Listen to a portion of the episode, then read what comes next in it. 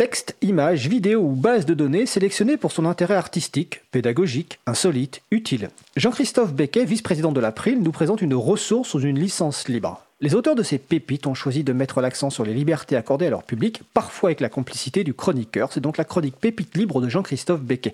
Bonjour Jean-Christophe. Bonjour Fred, bonjour à tous, bonjour à toutes. Alors le thème du jour c'est Wikisign ou Wikisign, je ne sais pas comment on prononce, donc je te laisse euh, nous présenter ça. Alors, je vais prononcer Wikisign parce que ça s'orthographie en anglais, W-I-K-I-S-I-G-N. Wikisign est un dictionnaire collaboratif libre de langue des signes lancé en 2006. Il fonctionne avec MediaWiki, le logiciel libre qui fait fonctionner Wikipédia, mais aussi plusieurs milliers de sites web collaboratifs. Le projet s'appuie sur la licence libre Creative Commons by SA, qui permet de copier ses contenus sans restriction à condition de créditer l'auteur. On peut les réutiliser et les modifier, mais le partage doit alors se faire sous la même licence. C'est ce qu'on appelle le copyleft. On trouve dans Wikisign la description des signes employés pour chaque mot. Les articles sont souvent illustrés d'images et de vidéos. Le dictionnaire en langue des signes française, LSF, compte environ 550 signes, 460 vidéos et 200 images. Wikisign donne aussi des astuces mémotechniques pour mieux retenir le signe et pour ne pas le confondre avec d'autres ressemblants. Wikisign fournit des liens avec d'autres dictionnaires du web grâce à Multidico, un moteur de recherche LSF multidictionnaire. Wikisign se décline en français, en catalan, en allemand, mais aussi les langues des signes de Côte d'Ivoire, du Mali ou du Ghana. Je parlerai ici plus particulièrement du projet de langue des signes française. La catégorie Signer avec bébé pourra intéresser les parents qui veulent utiliser cette méthode de communication avec les jeunes enfants. D'autres catégories proposent des regroupements thématiques comme l'informatique, la famille ou la santé. Il y a une procédure pour demander l'ajout d'un signe qui ne serait pas encore présent dans la base de données. Lors de la découverte ludique de la langue des signes à laquelle nous invite Wikisign, une anecdote m'a amusé et intéressé. Dans l'article consacré au mot logiciel, on trouve la mention ne pas confondre avec le signe loi, et réciproquement. Ainsi, en langue des signes, les mots loi et logiciel se ressemblent. Beau clin d'œil à la citation de Laurence Levig, Code is law. Je vais m'attarder quelques minutes sur cette référence.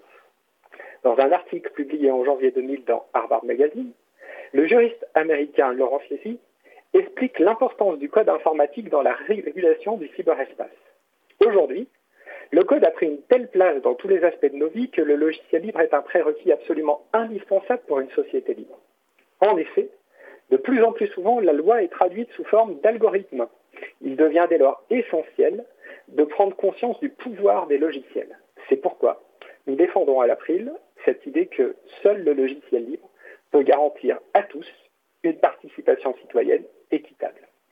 Et cela plus que jamais à l'heure où le numérique prend de plus en plus de place dans nos vies connectées. Une traduction en français du texte de Laurence Lévy est disponible sur le blog de Framasoft. Je redonne le lien sur la page web consacrée à l'émission. Je ne saurais trop vous conseiller de le lire ou de le relire. C'est un des fondamentaux qui anime le travail de l'April. Un commun numérique n'est pas qu'un réservoir de ressources.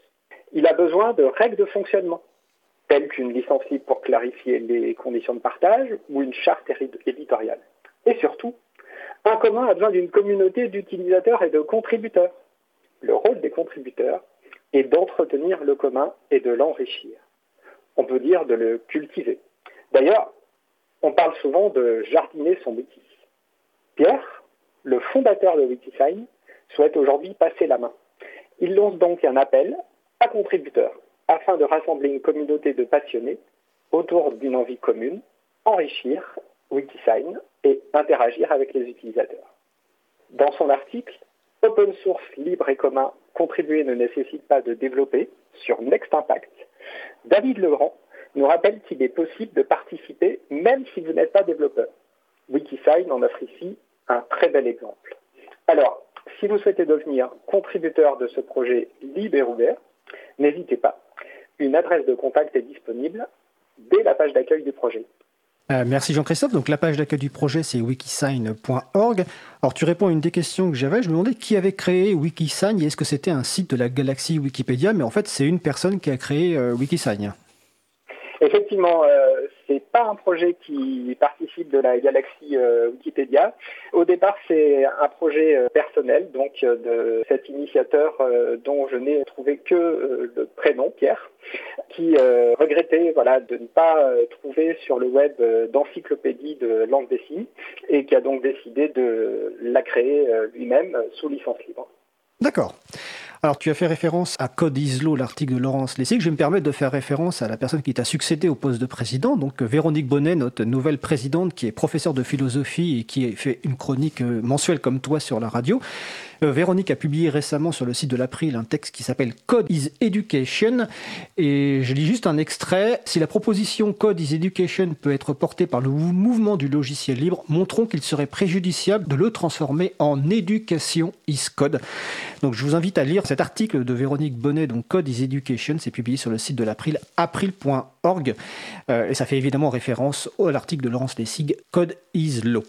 Écoute, ben, Jean-Christophe, je te remercie pour cette euh, nouvelle chronique. Euh, à moins que tu veuilles rajouter peut-être quelque chose sur le sujet.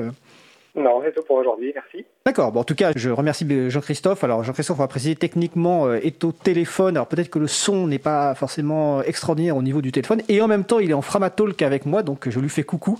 Euh, on mettra évidemment des, photos sur le site de la radio, hein, sur causecommune.fm, pour que vous voyez un petit peu les coulisses euh, de l'émission, parce que nous sommes dans des conditions évidemment tout à fait particulières. Donc, c'était la chronique Pépite Libre de Jean-Christophe Becquet, vice-président de l'April. Jean-Christophe, je vous souhaite une belle journée et au mois prochain. Ça marche, bonne journée à tous et au mois prochain.